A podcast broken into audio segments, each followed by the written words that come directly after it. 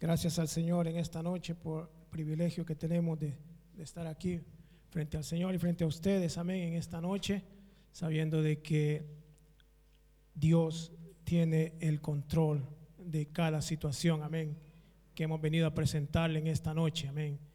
Gracias a Dios por eh, la oportunidad que nos da, amén. Y si podemos, hermano, rápidamente hacer una pequeña oración, amén, me ayuda, amén, para que el Señor nos hable en esta noche. Padre nuestro que estás en el cielo, Señor, en esta hora te doy gracias, Padre, por el privilegio que tenemos, Señor, de estar aquí en tu casa. Gracias, Señor, por Señor Padre, estoy aquí delante de mis hermanos, delante de tu presencia, Señor Padre. Solamente quiero ser un instrumento, Señor, de bendición.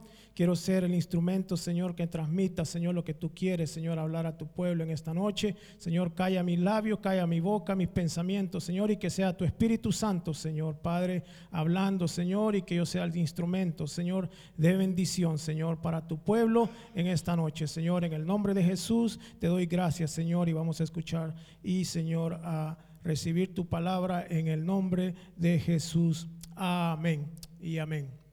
Amén. Si puede abrir su Biblia, hermano, me acompaña en Hechos capítulo 16.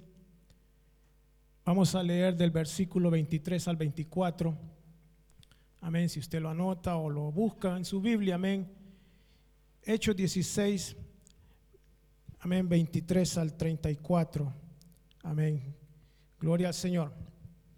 Cuando lo tenga, hermano, me contesta con un amén, por favor, para saber de que ya estamos, tenemos todos listos la palabra del Señor. Amén. Gloria al Señor. Hechos 16, del 23 al 34. Amén, hermanos. Lo tenemos. Amén. Vamos a leerlo. Hechos 16 del capítulo 23, perdón, 16 del versículo 23 al versículo 34. Amén. Y la palabra del Señor la leemos todos en reverencia en el nombre del Padre, del Hijo y el Espíritu Santo. Y dice así. Después de haberles azotado mucho, le echaron en la cárcel, mandando al carcelero que los guardase con seguridad. Verso 24 dice, el cual, recibido este mandato, los metió en el calabozo de más adentro y les aseguró los pies en el cepo.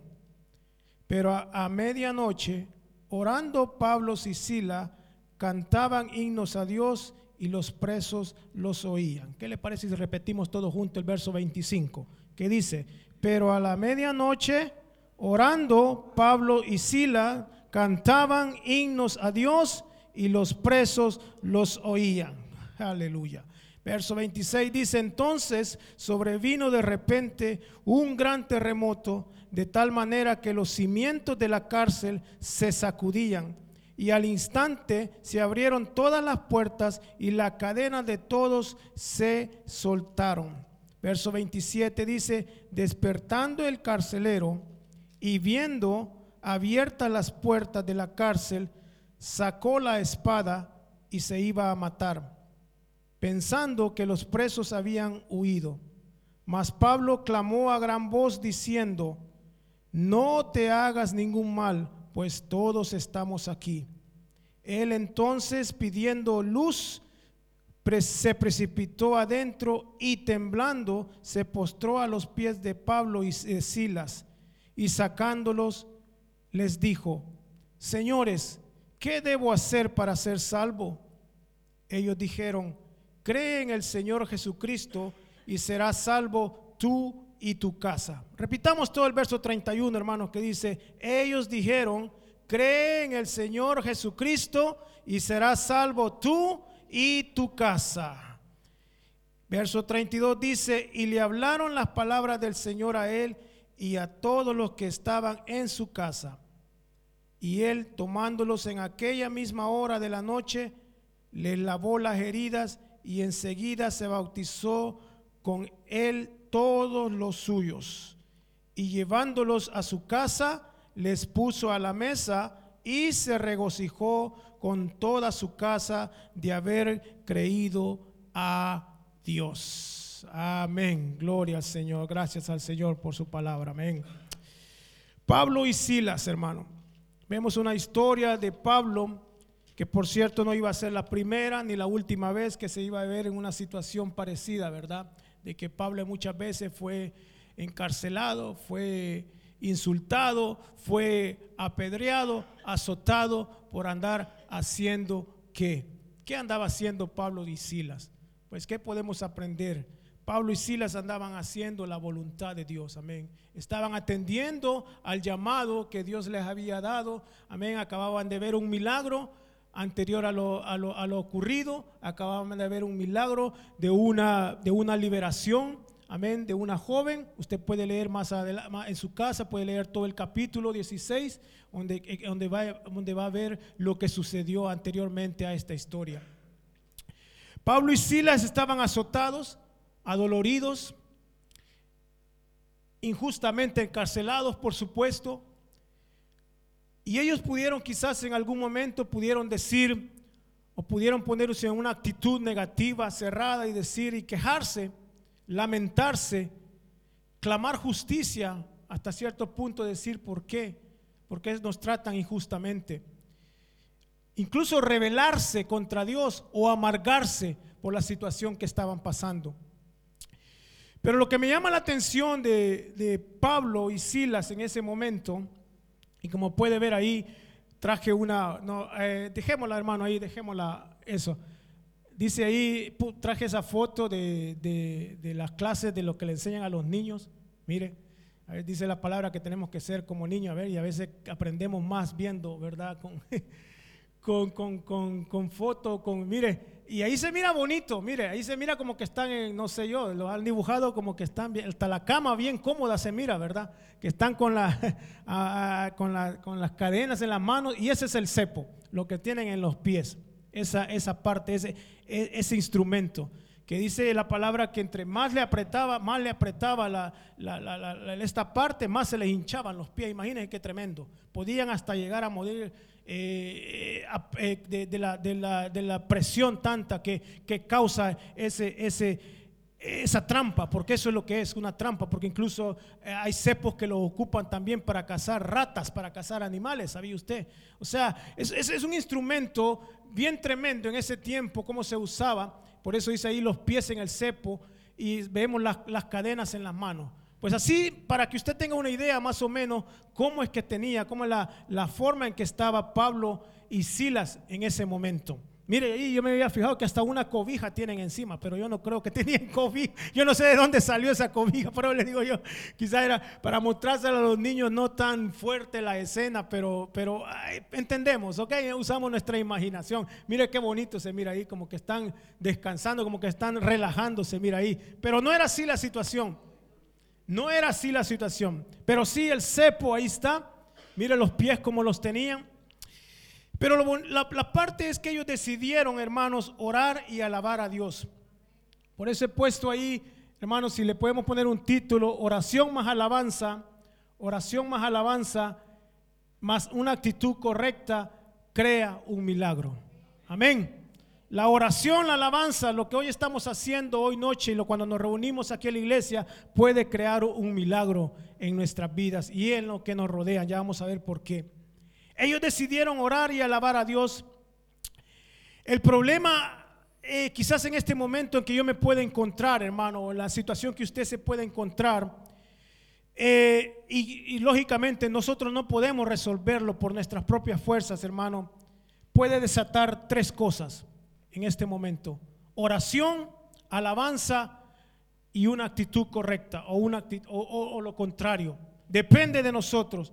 La decisión es mía porque vemos que en la historia a la medianoche dice que estaban ellos ya cansados, adoloridos, sin saber qué iba a ser de su vida supuestamente. Ellos no sabían qué iba a pasar después, inmovilizados por el cepo, como podemos ver ahí en la, en la pantalla, en la foto, dice que ellos no podían hacer nada que mientras más le apretaba sus pies, se le hinchaban cada minuto un, más y más la parte de los tobillos y, podía causarle la muerte de un momento a otro. Pero dice la palabra que ellos tomaron la, la decisión Una de la- las mejores decisiones que podemos tomar nosotros también como cristianos os- hoy en día, hermano, cuando nos vemos en una situación de cárcel, en una situación que estamos inmovilizados, que no podemos buscar más la salida, es simplemente orar y alabar a Dios. Bajo la aflicción ellos oraron y alabaron a Dios. Bajo la angustia que tenían, ellos dice la palabra que oraron y alabaron a Dios. Tenían dolor, sí, había dolor, eh, dolor físico y dolor espiritual que en ese momento que ya no aguantaban, pero ellos decidieron orar y alabar a Dios. Fue su actitud, hermanos, fue su actitud, fue su actitud que lo llevó hasta ese nivel porque fue una actitud de agradecimiento que ellos mostraron en ese momento. Su actitud de agradecimiento que sostuvo que en medio de la situación que estaban pasando, su gozo, su gozo no fuera a menguar, su gozo que sentían, la pasión que sentían por servir al Señor, la pasión que había en ellos por ganar almas para Cristo, no menguara porque en la situación que ellos se encontraban en ese momento. El Salmo 103 nos recuerda, hermano, Salmo 103. Y hoy sí, si lo podemos mover, José, please. Vamos a ver lo que dice el Salmo 103. La otra, hermano, gracias. Next one. Salmo 103, ahí está, hermano. Hey, leave it there. Sa- Psalm 103. Dice, bendice alma mía, alma mía, a Jehová y bendiga todo mi ser su santo nombre. Bendice alma mía Jehová y no olvides de uno de sus beneficios.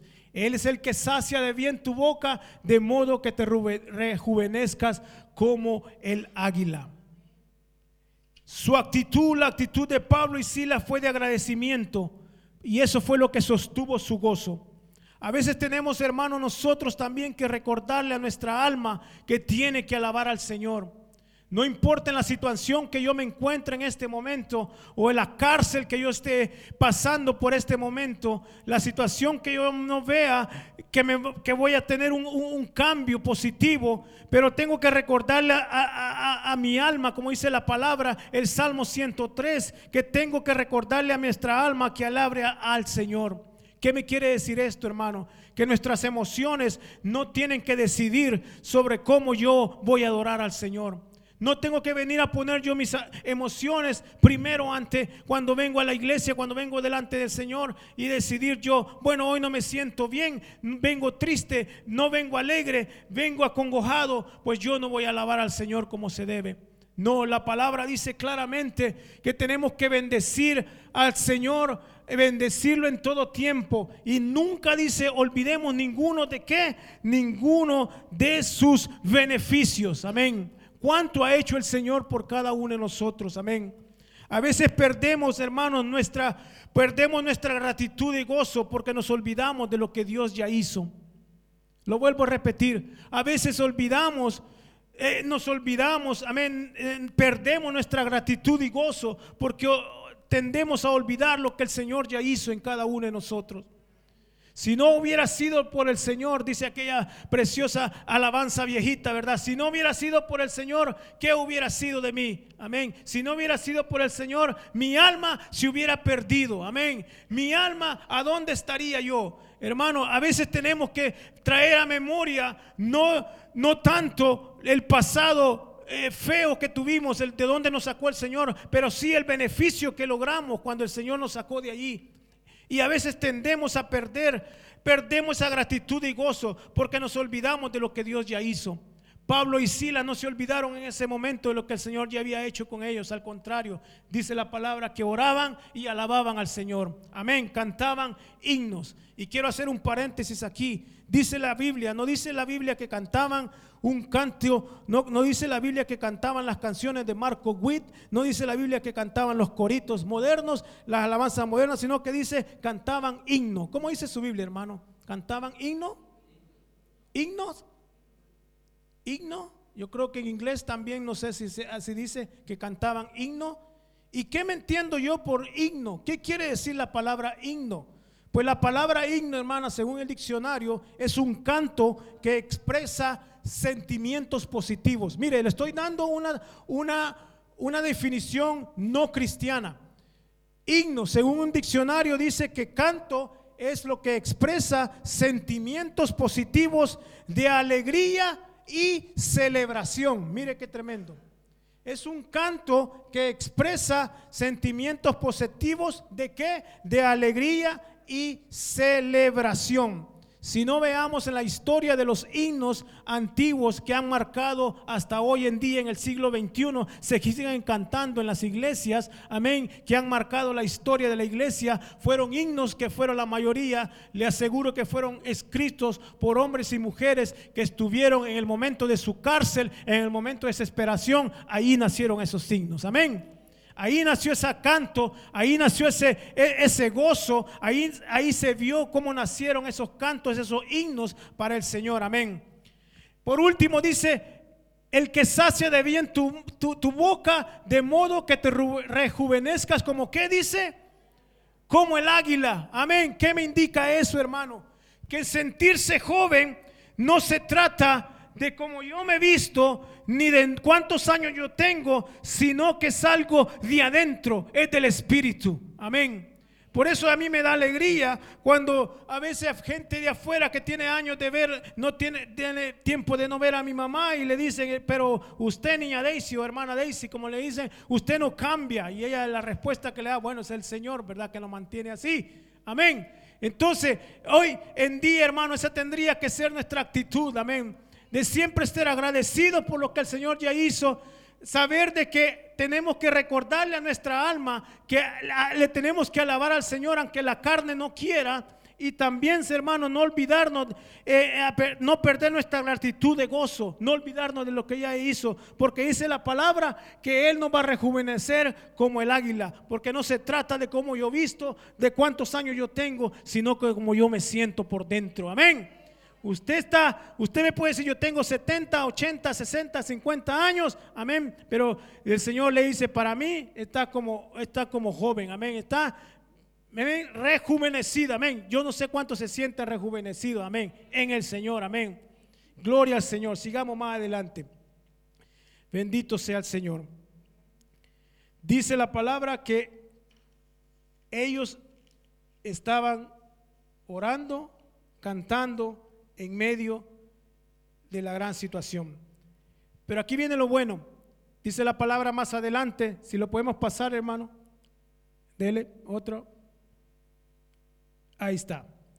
Ahí viene la parte, ahí es donde se pone buena la, la, la, la, la película. Porque dice la palabra que vino un gran, ¿qué dice? Un gran terremoto.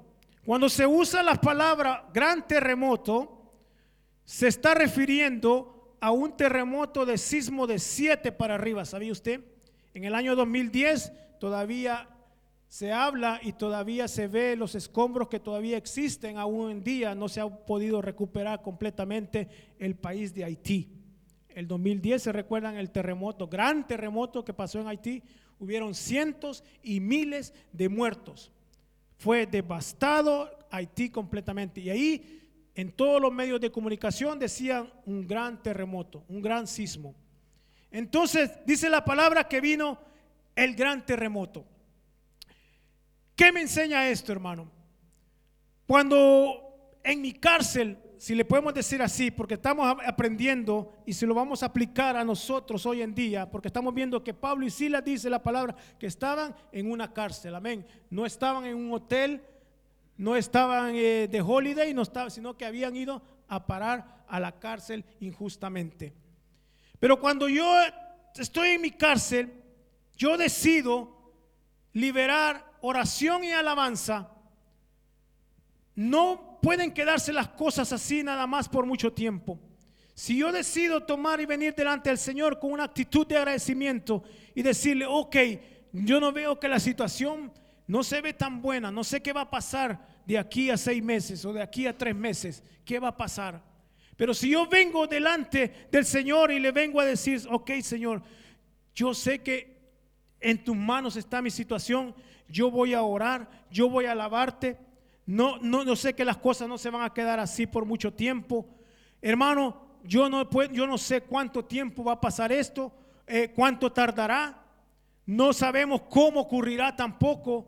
pero sí debemos estar seguros y debemos estar alerta, hermanos, porque tarde o temprano esa cárcel se sacudirá de un momento a otro.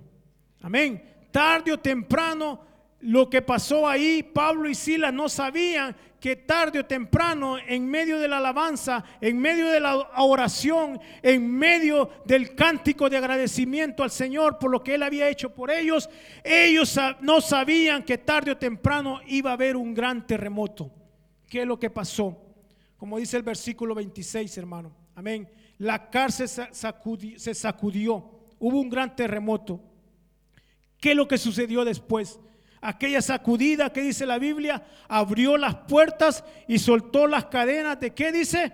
Solo de Pablo y Silas, de todos los precios. Démosle la otra hermano.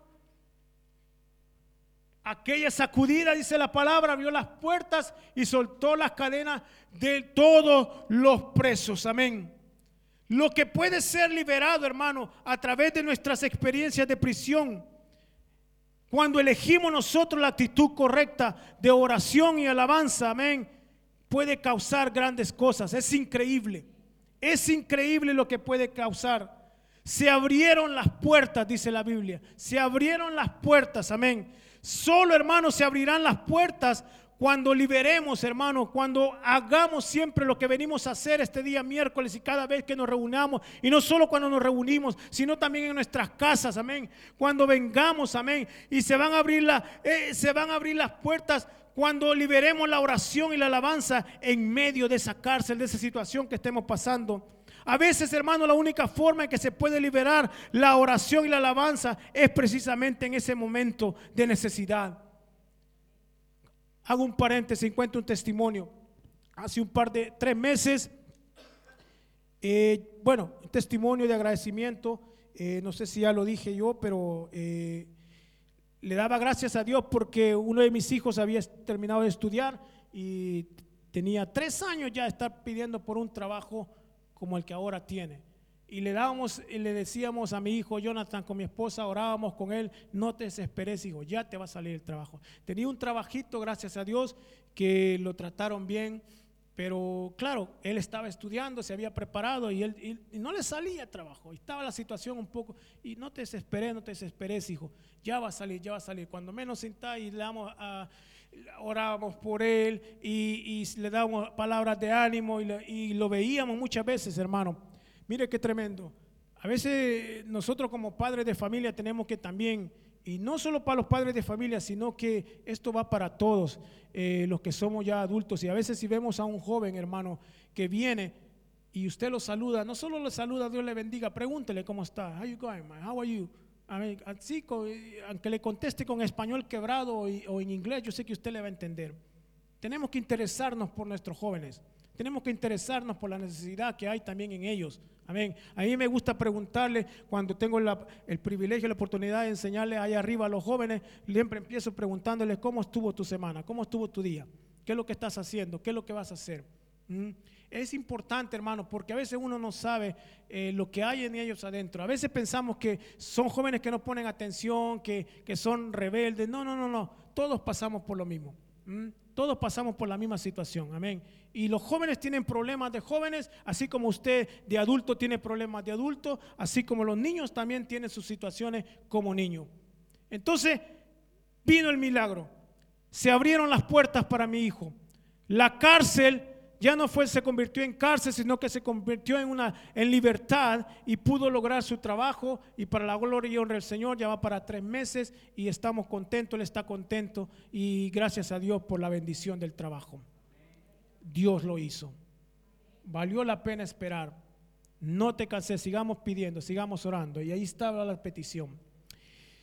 Pero pasábamos de una, venía otra y ahora era conmigo porque la situación era de que eh, al él encontrar trabajo, yo me quedaba sin carro porque eh, yo usaba el carro de él. yo andaba manejando el carro de él, él me lo prestaba y andaba con eso. Entonces, bueno, empezó su trabajo, claro, digo, ahí está tu carro, no hay problema, yo voy a ver cómo hago. Y en ese momento yo me vi en una situación bien difícil porque me desesperé, Me desesperé y ahora entiendo que yo no debo estar desesperado, mucho menos afligido por las cosas materiales, porque Dios sabe y va a dar respuesta cómo y cuándo solo Él lo sabe y, y a qué momento Él lo va a dar, especialmente cuando se trata de situaciones materiales. Y salí un día por la mañana y dije, bueno, voy a a buscar un carro. Y yo bien espiritual oré y bien espiritual dije, voy por fe. Así como se dice, hay que ir por fe, este es por fe. Y paré en una dila y lo primero que paré en una dila donde compró el carro mi hijo, el, carro de él. Y gracias a Dios ese carro él no, no lo compró, no lo compró con, por medio de, crédito ni nada, sino que él compró, gracias a Dios, a, sus ahorros y, y, él lo compró cash, gracias a Dios. Entonces fui y le dije yo, eh, vengo porque aquí mi hijo compró un carro y yo hoy necesito yo un carro. Sí, venga, pues no, mucho gusto, pase, venga. Y me atendieron. Y lo primero que me llevaron fueron a los carros nuevos, a los últimos modelos. Ah, sí, está bonito, pero no, yo quiero uno más o menos así como el que compró mi hijo.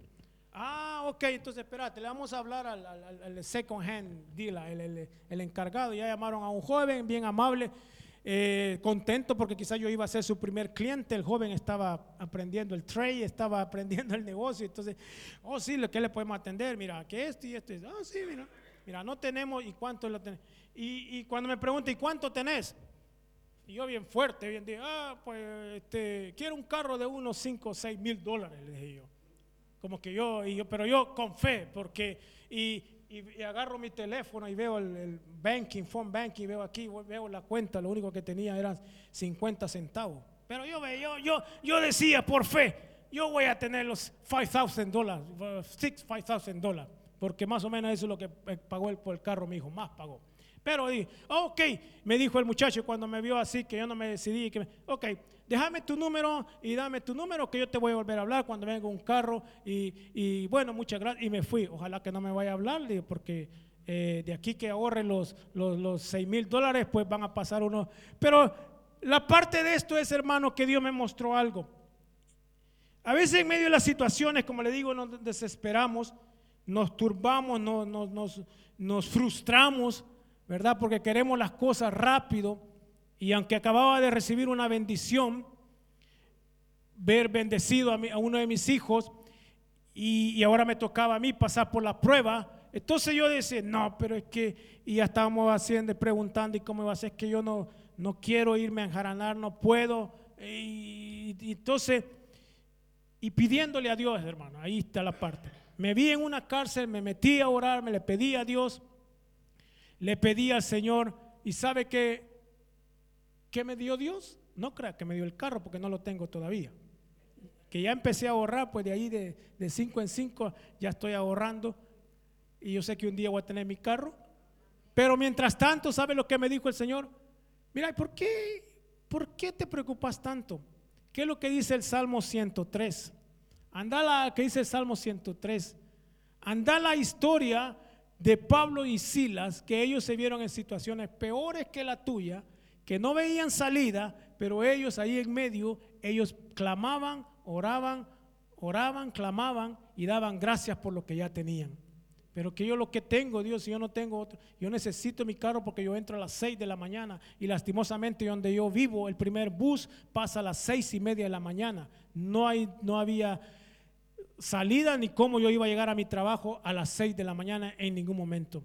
Pasaron dos meses, mi esposa se estuvo levantando a las cuatro y media de la mañana a dejarme a la primer parada que estaba como a 10 minutos de donde nosotros vivimos para yo poder agarrar el bus a las 5 de la mañana.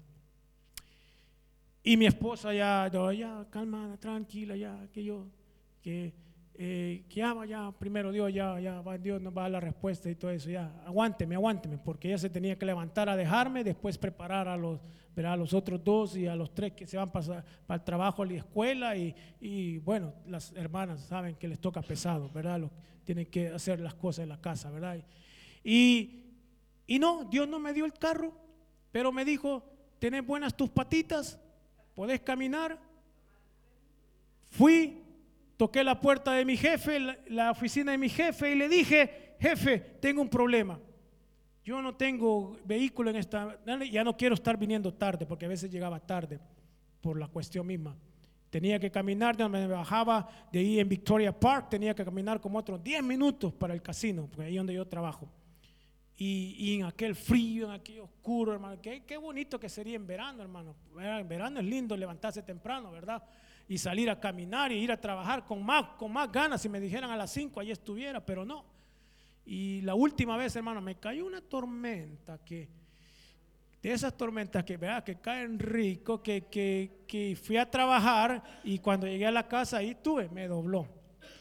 Entonces, pero llegué esa mañana y, y fui a hablar con mi jefe y había leído el Salmo 103, había leído la historia de Pablo y Sila y le dije, jefe, aquí vengo, eh, no tengo carro, no tengo esto, ¿qué puedo hacer? No, no te preocupes, que te podemos ayudar. Si querés, me dijo, agarrar el, horario que, que puedas entrar, que más te convenga, y haces tus horas y no hay problema, mientras conseguís el carro. Para la gloria y honra de Dios, hermano, me dieron el horario de entrar a las 8 de la mañana y salir a las 5 de la tarde por tres meses, porque tres meses, en tres meses, primero Dios, a final de año, como regalo de Navidad, le pido el carro al Señor, pero si no es así, pues, ¿verdad? Todavía no lo tengo, pero me dieron el horario de 8 a 5, yo ya no tengo que levantar a mi esposa, que me vaya a dejar al bus, sino que yo me levanto, ayer ya lo hice, me levanté a las seis y media, bien temprano, mañana dicen que ya no va a llover, que va a estar, ¿verdad? Pero va a estar helado, pero igual, yo me gocé y me gozo porque, como me dice el Señor, tengo las patitas buenas todavía, tengo la energía todavía. Entonces, esa fue la solución que Dios me dio por el momento. Amén. Entonces, ¿por qué me voy a abatir? Como dice la palabra, ¿por qué te abates, oh alma mía? ¿Por qué te abates? ¿Por qué te afliges, hermano? ¿Qué aprendemos de esto, hermano? Que yo tengo que, como dice el Salmo 103, que tengo que alabarle a Dios a mi alma, tengo que decirle que le alaban, que yo no pueda. Ahora, hermano, yo le doy gracias y le di gracias a mi jefe también Vea, fui un buen empleado y le dije, gracias jefe por la oportunidad y gracias y no te preocupes y, y, vas a tener tu carro. Amén. Y él mismo me, me, me, me, dio palabra y me dijo, no te preocupes, tranquilo, vení tranquilo. Y ahora estoy tranquilo, llego a mi casa y no me preocupa irme en bus, al contrario, me sirve más, me, me levanto temprano, como en la casa y voy tranquilo.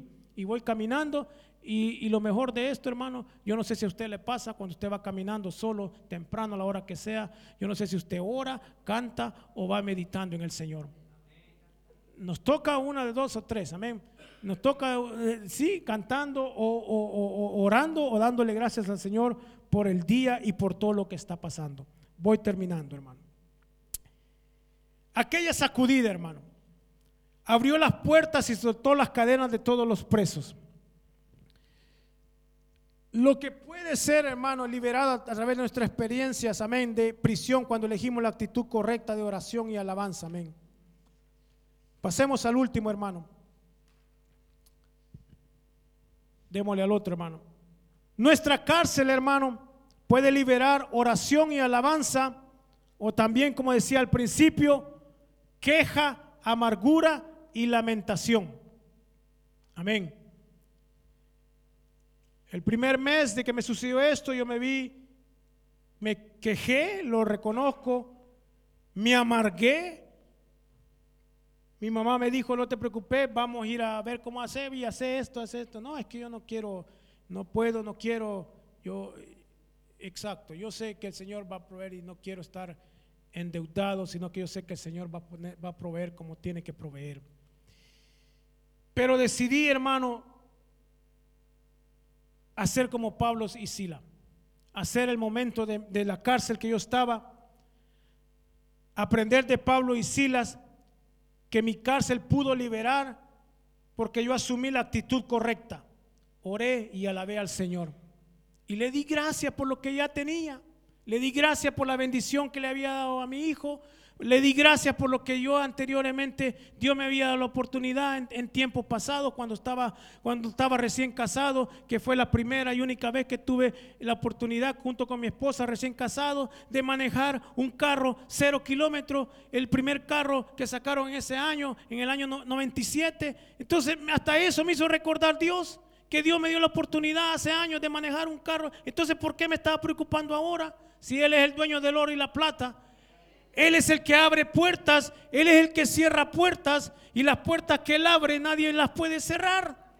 Entonces, hermano, ¿qué podemos aprender? Orar y alabar al que tiene el absoluto control de la circunstancia y de mi vida. Y aún tiene el control de la cárcel más oscura y profunda en la que usted pueda estar. Por eso lo escribí y lo puse ahí. Por si está anotando la cita o está anotando, está tomándole foto y, y vaya a su casa pensando en esto, hermano. Aún tiene el control de la cárcel más oscura y más profunda en la que podemos estar. Tiene el control que es capaz de sacudirla, abrir las puertas y soltar las cadenas y bendecirnos y a mí, y no solo a mí, sino que a todos los que nos rodean. Porque ¿qué dice la Biblia, hermano? Que la, cuando fue el terremoto, el gran terremoto, no solo fue Pablo y Silas, sino que fueron los presos y, el, que, el, que estaba cuidándolo dice también que él escuchó, estaba dormido. Mire qué tremendo. Estaba, ¿qué dice? Estaba dormido. Hermano, cuando nosotros decidimos salir y poner la actitud de oración, alabanza y la actitud correcta hacia Dios y nuestra cárcel ya no va a ser una cárcel, sino que va a ser sacudida por el poder de Dios. Hasta los que están dormidos a nuestro alrededor se van a levantar y eso van a ser nuestra familia, por los que estamos orando, por el amigo, por nuestro jefe, por aquel, dele el aplauso al Señor porque es para el Señor. Dice la Biblia que fue sacudida y Dios, amén, soltó las cadenas y no solo los bendijo a ellos, sino que bendijo a los que lo rodeaban. No olvidemos, hermano, nuestra cárcel puede liberar. Póngase de pie. Con esto termino. Y termine a tiempo. Gracias al Señor. Solamente, hermano, quiero orar con usted. Yo no sé qué situación estemos pasando por este momento. Quizás usted no esté necesitando un carro, sino que esté necesitando algo más. Algo más que un carro. Pero sí que es un milagro, es un milagro. Por eso decía al principio, amén, la oración más las alabanzas, más una actitud correcta, hermano, crea un milagro. Amén. La última parte que leíamos, el versículo 26, dijo que la cárcel se sacudió. La cárcel se iba a sacudir, hermanos. Y cuando se sacudió, ocurrió el milagro. Porque Dios trajo salvación a la casa de ese carcelero. Su familia fue salva. Se bautizaron. Y no sé qué más, qué otros milagros sucedieron más. Lo demás es historia. Y Pablo, todos conocemos lo que Dios hizo con Pablo.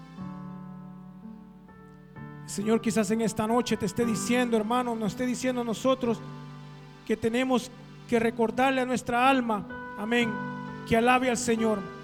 Que nuestras emociones no tengan que decidir sobre nosotros o nuestra adoración. Que no perdamos nuestra gratitud y gozo. Porque si perdemos nuestra gratitud y gozo nos podemos olvidar de lo que Dios ya hizo. Y por último, siéntase joven siempre Pídele al Señor, como dice al final el Salmo 103, que Él rejuvenezca. Porque sentirse joven, hermano, no se trata del número de cuántos años usted tiene, cuántos años yo tengo, ni cómo yo visto, sino lo de adentro, del Espíritu. Que eso es lo que el Señor rejuvenece. Padre, en esta hora, en el nombre de Jesús, yo te doy gracias. Gracias, Señor, porque en esta noche, Señor, tú nos recuerdas, Señor. Y gracias, Señor, Padre, porque, Señor, en esta noche Sabemos, Señor, que esta es nueva etapa para la iglesia. Esta nueva etapa, Señor, para tus hijos aquí, Señor, en este lugar. Es el año de incremento, Señor. Es el año de crecimiento, el año de incremento, Señor Padre. Y sabemos, Señor, que tú estás mostrándonos, Señor Padre, que debemos ser agradecidos en todo tiempo, que debemos venir con una actitud de agradecimiento, que debemos de darte alabanza, oración, venir con la actitud correcta y el milagro se va a dar, Señor. Padre, en esta hora yo oro y te pido por mis hermanos que están clamando por un milagro. Esa cárcel, Señor Padre, que están pasando por este momento. Señor, esas cadenas sean rotas en el nombre de Jesús. Esas cadenas, Señor, esos cepos, Señor Padre, sean cortados en el nombre de Jesús. Padre, pueden tener los cepos, Señor, en sus tobillos en estos momentos, las cadenas en las manos, pero la boca de mis hermanos no está tapada. Y la boca del Señor de nuestros hermanos, la boca de cada uno de nosotros proclamará alabanza, proclamará adoración, proclamará oración a ti, Señor. Y cuando proclamamos alabanza, adoración, Señor Padre, tú obras, Señor Padre, porque ahí tú te metes, ahí tú vienes, Señor Padre, tú entras, Señor, a la cárcel y ya no es una cárcel, Señor, sino que se convierte en algo en libertad, porque donde está el Espíritu de Dios, ahí hay libertad. Señor, gracias por este privilegio, por esta oportunidad. Bendigo tu iglesia, bendigo, Señor Padre, esta casa, bendigo mis hermanos, Señor, que vayan confiados esta noche, confiados en tu palabra, que vuelvan a leer, Señor Padre, Hechos 16, que lean nuevamente el Salmo 103 y que podamos decir todos antes de acostarnos, bendice alma mía a Jehová, bendiga todo mi ser su santo nombre, bendice alma mía Jehová y no olvides ninguno de sus beneficios. No sabemos cuándo ni cómo, cómo será, Señor Padre. Cómo, Señor, cuándo vendrá el milagro. No sabemos cuándo tardará, pero sabemos que ocurrirá. Pero debemos de estar alerta, porque de un rato a otro la cárcel se sacudirá. De un momento a otro viene el gran terremoto y esa bendición viene sobre tus hijos, Padre. Porque ellos, Señor Padre, en este momento se podrán sentir atados de las manos, atados de los pies, pero su boca está libre, su boca está libre, su espíritu está libre, su alma está libre y puede decir con libertad, bendice alma mía a Jehová y bendiga todo mi ser, todo mi ser, su santo nombre, en el nombre de Jesús. Dele fuerte ese aplauso y que siga cayendo alabado.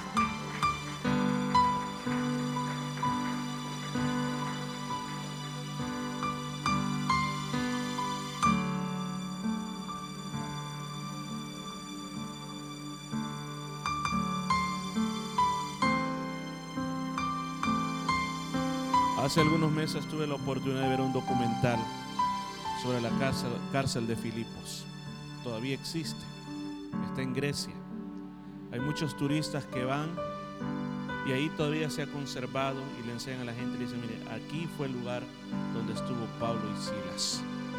Todavía se puede ver, es un lugar bien incómodo, pura piedra abajo, no hay nada donde sentarse, estar cómodo, pura piedra, todo piedra. Ahora imagínense con este frillito que está haciendo y todo piso de piedra, paredes de piedra y bien oscuro, bien feo y todavía hay evidencias del terremoto que pasó ahí. La ciudad al final fue destruida por un terremoto. Yo creo que la palabra de Dios ha sido hablada, es una semilla. Ahora lo que tenemos que hacer es aplicarle nuestro corazón. Pase lo que pase, suceda lo que suceda, recuerde, usted no está solo, Dios está con usted. Amén. Nos vamos a despedir este día. Amén. Cantamos. Cantamos.